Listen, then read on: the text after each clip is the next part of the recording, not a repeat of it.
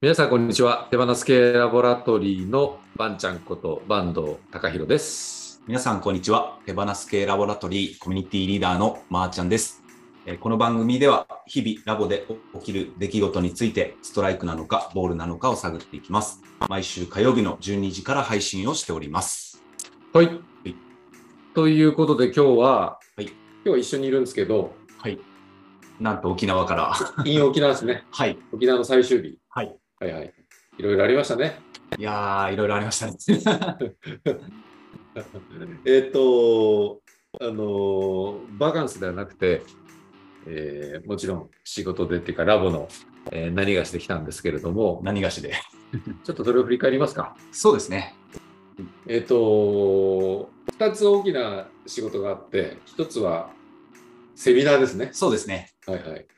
何のセミナーでしたっけえっ、と、全国47都道府県で、うん。まあ、ブランチ開催とともに、もうセミナーを開催しようっていう、今はいはい。年の12月までにうんうん全47都道府県を制覇しようということで、うんうんそれの第1回目が沖縄ではいは開い。催をされました。されましたね。はい、えええー経営をアップデートする勉強会ということで。そうですね。うん。参加10、うーんと、8名ぐらいですかね、参加者。そうですね。はい、すぐババタバタで企画したのに、はい、結構集まってくれて、はい。面白かったですね。いやー、かなり盛り上がって。あの、もともとは、あの、 乾さんが、はいはい。はい、あの、セミナーを主催する予定だったんですけど、うん。ちょっと体調不良によりですね、 急遽ワンちゃんがそうですね。登板することになりまして、そうですね。はい、えっ、と、で、ぬいさん、初めてのハワイ、ハワイだね。 沖縄初めての沖縄の始まったのにはなぜか。ななぜかというか、あのかかっちゃったですね、コロちゃんにねい、。そうですうね。ん残念でしたね。うん、えー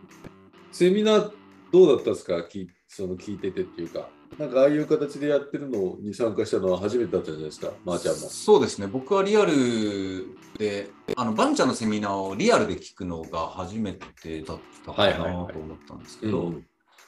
やなんかやっぱ場作りの空気感っていうか、うん、なんか和ませる、楽しませる。でラボのあのハウっていうもっと面白くちょっとおかしくっていうのを、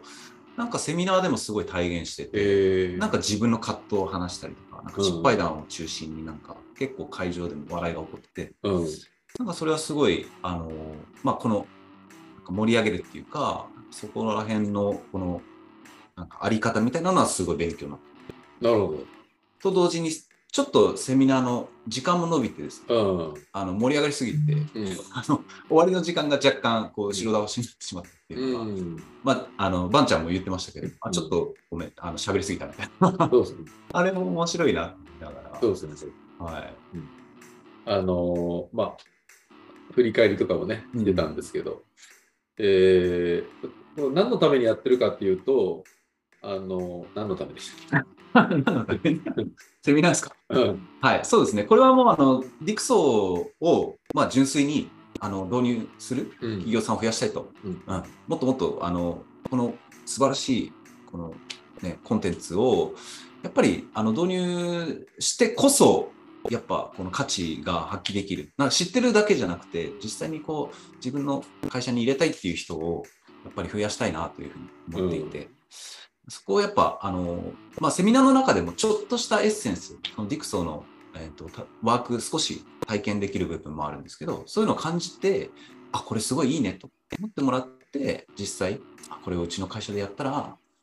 あ、こういうふうにきっとなっていくだろうなっていうことを、なんか思ってくれる人がやっぱ増えるんじゃないかなと思って、うんそれをやっぱリアルでやって、それを実際自分たちも体験してっていう、そのきっかけになったらいいなっていうことうで、ん全47都道府県目指してうんますけど、そうですね、そうですね。はい。なんで、えま、あの参加してくれた人はかなり、えーっとララボの人が、うんえー結構声かけて集めてくれたり、うんえー初めてこういう世界観とか自立分散型組織に触れるとかいう人が結構多かったんですけど、うんリアルだから来たかったみたいな人がいたり、うん、そうですね。オンラオンラインセミナーオンラインとかで動画とか見てたけどリアルで、えー聞けてすごく分かりやすくて、うん伝わってきたとか理解できたとうんうかんうんいうような声もあったんで、そまあうリアルでやることの価値がすごくあるなとそうですね。思ったのと、さっきもまーちゃんが言ったような、えっと内容だけじゃなくて僕らの空気感っていうか、うんどういう場を大事にしてるかっていうのは、えーこれはご機嫌の組織づくりっていうところもつながるところで、うんあのやり方だけじゃなくて、うんあり方みたいな、うんいうことが、うんえ多分結構体現されてる場だから、うんあなんかこういう空気感なんだみたいな、ラボうんが目指してる世界ってみたいなうんのがつか伝わるのもすごい大事かなと確かに。思ったのでそういう意味で、えーまあ、ただそれはオンラインでいろいろ情報発信をしてるから、うんだから、えー来たいと思ってくれるんで、うんうんえこれからも情報発信はちゃんとしていきつつ、うんうんリアルの場も増やしていくっていうのはすごいことだなと思うんですね。そうですね。あの印象的だったのがこうセミナーっていうからなんかもっとこう堅苦しい感じだと思ってたけど、うんあのなんかさっき言ってたみたいにこうふわっとなんか緩い部分と、うんあとちゃんと伝える部分と、うんなはんかこのあったかい部分があったんで思ってたのと違いました。いはいなんかそういう声もありました。そうそうふわっと緩いっていうことじゃなくて、あのなんかコンサルみたいに、ああ、うん、そうそう上からなんか教えてあげるよみたいな感じかと思ってたけど、そうじゃないっていう僕らあの関係性とかはフラットでありたいっていう感じじゃないですか、うん、ふわっとじゃないですね。フラットですね。美味しいっすなんでそういうそれがどういうことなのかっていうことが多分な僕らの態度を通じてうん伝うわんるうんかうら、んうんそういうのはあるよね確かに。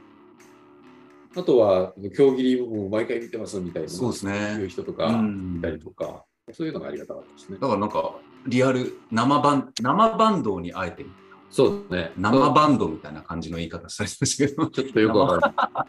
らない。う そう、会えてよかったですみたいな、はいはいはいなんかそういう、なんかね、あの、やっぱリアルで会えるっていうのも、なんか一つ、喜びにはあるのかなと思って。そうですね。なので、これから僕と武武井さん、武井幸三さんと乾正人さんと岡田佳美さんと、うんえーで、えー分担してうん。全国行きたいなと思ってるので、うんううちでもや、うちの県でもやっとややりたいよっていう人がいたら、ぜひ声をかけてほしいなっていうそうですね。感じですね。あと、ちょっとでもまあ、興味ある人、ディクソを導入したいって、うん、でも、なんかどうやったらいいのとか、分かってる、あ困ってる、その経営者さんとか、いらっしゃったら、ぜひ、あの、読んでいただいて、そうですね。ね、あの、必ず持って帰ってもらえるものがあると思うんで、うん。ぜひ積極的に、これを機にというか、 うんこれをきっかけに、あの、手を挙げてもらえると嬉しいなと思そうですうんねです。ね。なんかあのー、陸層ってものが全然知らなくてもよくて、その手前で、前回も、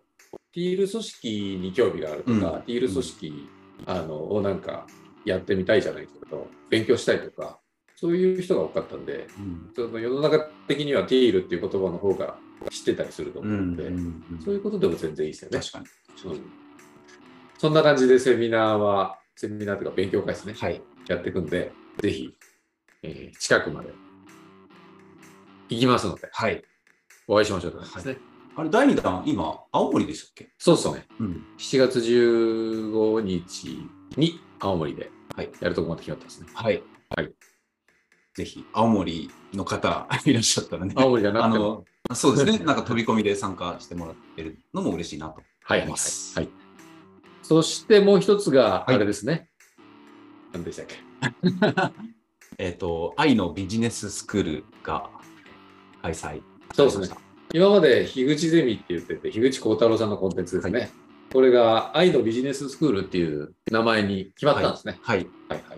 い、で、えーゼロ期っていうものがスタートして、はい。それがちょうど4月7日の七夕のうん。夜にそうですね。記念すべき体験、1回目が。 1回目。1回目というか、一面という呼び方をしてますけど。あ、そうなのね。は。はいいはい。あの、開講されまして。うんうん。えー結局24人うんが参加してくれて、はい申し込んでくれて、えー今回はゼロ期ということで、一般に広く募集するっていうよりかは、ラボの中で、そうですね。えー募集したんですよね。そうですね。えーということで、えー24人でスタートしまして、はい。昨日は樋口さんの沖縄大学の研究室に、えー行って、僕と、それからまーちゃんと、それからフィッちゃん、フィッシュさんですね。うん。 3人運営メンバーで、はい。乾、井さんは残念ながら そうですね、今回の沖縄ね。まあ、でも、現地で見守ってくれてみたいはいは。ない感じですけど、見守ってましたね。あの、遠く、東京から、多分あそその場に参加っていうよりは、心をその場に置いてもいらや、うまだ体調がね、治ってないみたいでね、そうですねなんかね、本番にも参加できなかったんだけど、うんそれは本当残念だったんですけどう、で、えー研究室でやりましたと。はい。はいはい。どうですかやってみて。いやー、正直緊張したんですけど、めちゃくちゃ。でも、なんか、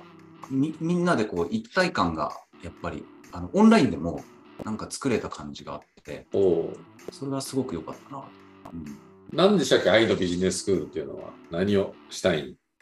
だったっけはい、まああのひ樋口幸太郎さんさんが今ずっと愛の経営っていうのをあの伝えていてうん。そのまあなんか愛の経営ってこう一言で、えーなんか聞いてもなんかそのそれがこうなんかなんていうんですかねこう世の中的になんか甘いこと言ってんじゃねえよとか、うん。そんなんで飯が食えるかみたいな、愛で飯が食えるのかみたいなのってすごいあると思うんですけど、実際、樋口さんはこれを、まあ、えっと、自分のホテルで取り入れたときに、えっと、結果的に、結果的にうまくいった。要は、えっと、愛を、う成功するために愛を使ったんじゃなくて、うんうん。愛を、えっと、ベースにしたら結果的に成功したっていう、これはもうあの理想論とかじゃなくて、実際に体現した方うんだし、まあ、もちろんモデルの一つではあるけれど、これはすごくあの世の中に知られていい、もっともっと知られていいものじゃないかなっていうふうに思って、うんなんか僕たちは本当に愛に生きる。で、愛を目的に生きていきたい。とはいえみたいな、資本主義の中でとはいえが必ずつく、ここに、えっと、その資本主義の中で愛を目的にしたらうまくいったっていう、このケースは、あの、なんていうんですかね、こう僕たちが、あ、信じていいんだっていうことになんかつながるんじゃないかなって、うんうんだからそそれが何なのかっていうことをみんなでもっとその樋口さんが語る愛について触れてこういうことなんだっていうことをまあなんか方法論じゃなくて、まあ、方法論ももちろんあると思うんですけどそれを、えっと、一緒にこの場を共有しながら樋口さんの在り方を通じて愛とは何なのかっていうことを、まあ、みんなが知ったら触れたら、それこそ日常の自分たちの身の回りからあの少しずつ変わっていくんじゃないかなっていうことを僕は思っていてうんうんこれがあのひ広まっていくっていうことがなんか愛そのものじゃないかなっていうふうにうんうん思ってるんで、まあ、まずはそのゼロ金を 今回、ね開講してで皆さんにも今いろいろコメントをもらったりとかしてうんうんどんな感じだったか。まあ、きまあ、この今放送してるのはあの来週ですけど、えっと、収録してるのがこのゼミの翌日うんうんなんですけど、少なくとも今現時点で参加した皆さんからもらってるコメントを見る限り、あ、こういうことだったんだみたいな、うんその体体験して初めて感じたことっていうのをすごいあの皆さん書いてくれてたんで、なんか、あ、やってよかったなっていうふうに思ってるし、なるほど。みんなっつうのは誰なんですか誰が対象なんだっけこの愛のビジネススクールって。えっ、と、もう基本的にはでも全ての人なんですけど、そうだ。あの対対象っていうか、愛を目的に生きるっていうのは、そもそも対象で言ったら人間うん。だと思うんですけど、えじゃあ子供でも老人でも誰でもいい。いや、本来はそうです。本来はそうなんだけど、ん。このビジネススクールっていう意味でおいては、うん。えっ、と、まあ、えっ、と、社会人というか、サラリーマンとか、うん。なんサかそういうラリーマンって、サラリーマンってすごいそっか広りい言ってないね広いですけどね。でも、なんか企業で働いている、うんなんかそういった、本当はそうなんじゃないかなっていうふうに思いながらも、とさっきのとはいえうん。を理由に、まあ、あの生きている人とか、なんかそういったこう何かおかしいんだけど、でもその何かが分かんないとか、うんうんなんか、まあ、お金のために、まあ、働くっていうことに、まあ、違和感を覚えながらも、でも、ししょうがないねってうん思っている人たちかなと思う。というとと というと、ビジネスパーソンだよねだかあ、まあそうですらね。最初はそうそうですね。それを先に言ってくれないはい。ビジネスパーソン。だからビジネススクールなわけじゃないですかそうですね。その愛をベースにした、えー経営の仕方とか、えー愛をベースにした仕事のやり方とかが、えーあるよっていう、えーその世界観をビジネスパーソンの人に知ってもらったらその人のキャリアとか人生とかがよりよく、えーなるんじゃないかと、はいなるはずだとうん。僕らもすごく影響を受けてる、はいだからこれをあのビジネスパーソンの人に広く広く知ってほしいってことですよね。そうですね。はい、なので、えーこれから1期、1期は10月からやるんですけど、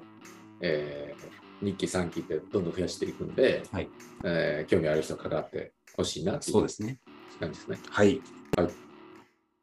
愛とは何ですかね愛とは、何ですかね。僕ら勉強中だと。そうですね。なんか、あの、一個だけでも、樋口さんが言うのは、その知性を超える。愛は知性を超えるっていうから、多分僕らがこう言語化しようとした時点で、うん。もしかするとそれは愛ではなくなるうん、っていう、そのなんか、対対比じゃないけど、そういうのがあるから、まあ、愛については探求はしていくんだけれども、うん。なんか決して分かったって言えないものなのかもしれないなっていうのが、今僕が感じてるものですね。なるほど。うんということで、えー愛のビジネススクールは今、ゼロ期はですね、やってるんですけど、動画とかも随時配信していこうと思ってるんで、そうですね。してほしいなと、どんな世界なのかと、は自い分のなんか MBA みたいなものと何が違うのかっていうのが、えー分かってもらえるといいですね。はい。あと、あのーあれですね、お余談なんですけど、はい。沖縄におられるラボ研究員の方で、加納由美さんっていう、はい鍼灸院をされてる人がいて、えー勉強会も結構呼びかけしてくれて、はい。えー協力をしてくれたんですけど、で、ちょっと時間があったんで、行けたんですよね、鍼灸院ね。そうですね。それがすごかったよね。いやー、めちゃくちゃ良かった。全然、針全然歌んねえんですよ針を打たない一応打ってくれたいけど、なんかす、すごくなかったですかやー、本当に、そうですね。なんかあんま時間なかったんで、本当は120分のコースがあったんですけど、うん僕らは、だから90分、バンちゃんとか60分ぐらいでね、やってくれてたはいはいはいいやー、本当に、もう体を触りながら、あのー自分のなんかこう、まあ、まあ、紐解きっていうのかな、内面深いところまで、それは何があるのかみたいなのを、うん探っていってくれて、うん。本当はなんかそれを針でこうやりながららしいんですけども、探ってるだけで終わっちゃったみたいな。だから針を刺さずに、うんうん、あ、今回刺す必要なかったねぐらいえの感ー、じで、いやー、もう、なるほど、なるほどっていうか、なんか、こう Wi-Fi が切れてるっていう表現をするんですよね、ユミさんが。うんその自分とつながるっていうことは Wi-Fi をつなげるっていうことの感覚に近いっていうんですけど、うん。つなげてくれる感じでしたね。うん針を打ちながら、うん打ちながらっていうか、あんま打たなかったですけど、本当は多分針を打ちながら、その人の Wi-Fi をつなげるっていうことをうんやってくれてる人なんだなってうん思いましうんなるほどそうだよね。た。あのーすごい、まあ、体のことはもちろんプロなんだけど、うんえー針というものを使わずに体と対話しながら、うんえー何が踏ん詰まってるのかとうかんいうようなことを体から情報を取り出してくるみたいな感じでうんで僕の場合はこうやって体を探しながらなんか凝ってるところを探り当てて手で手で当てながらうんあ、あーちゃん海外行きたいんね、みたいなこと言い出して。体を触ってる時に。そうそうそうそえう。あでも全然そのビジョン絶対叶いますね、みたいなこととか。ええあ、こういう人間関係で踏ん詰まってんですね、みたいなことを。なんか体となんかやりとりしてるみたい先にこう自分がそれについて悩んでるとか言ったわけじゃない。な。全く何も言ってないけど、なんかそういうのが、なんていうのかな。あの、素晴らしい方だなとうん思ったんで、沖縄にいる方は、うんえーもしよかったらね、日だまり堂っていうところで、うんうんもう経営されてますけど、うんうんすごいよあ。僕はね、リアルでは初めてお会いしたんですけど、はいはいはいちょっとスペシャルにしたんですね。いやー本当にすごいです。なんうかん会うと分かりますよね。なんか、ああ、つながってるなっていう感じの人というか、うん。うんそれがすごい分かります。そうですね。そんな感じでしたね。はい。はい。濃密な濃密な。沖縄。濃密な。濃密な。意味がないみたいになっちゃうから、俺だと全然意味ありまくりの、はい今回。怖かったですね。はい。では、はい。終わりますか。はい。というわけで、ここまでのお相手は、バンちゃんとまーちゃんでした。ナイスボール。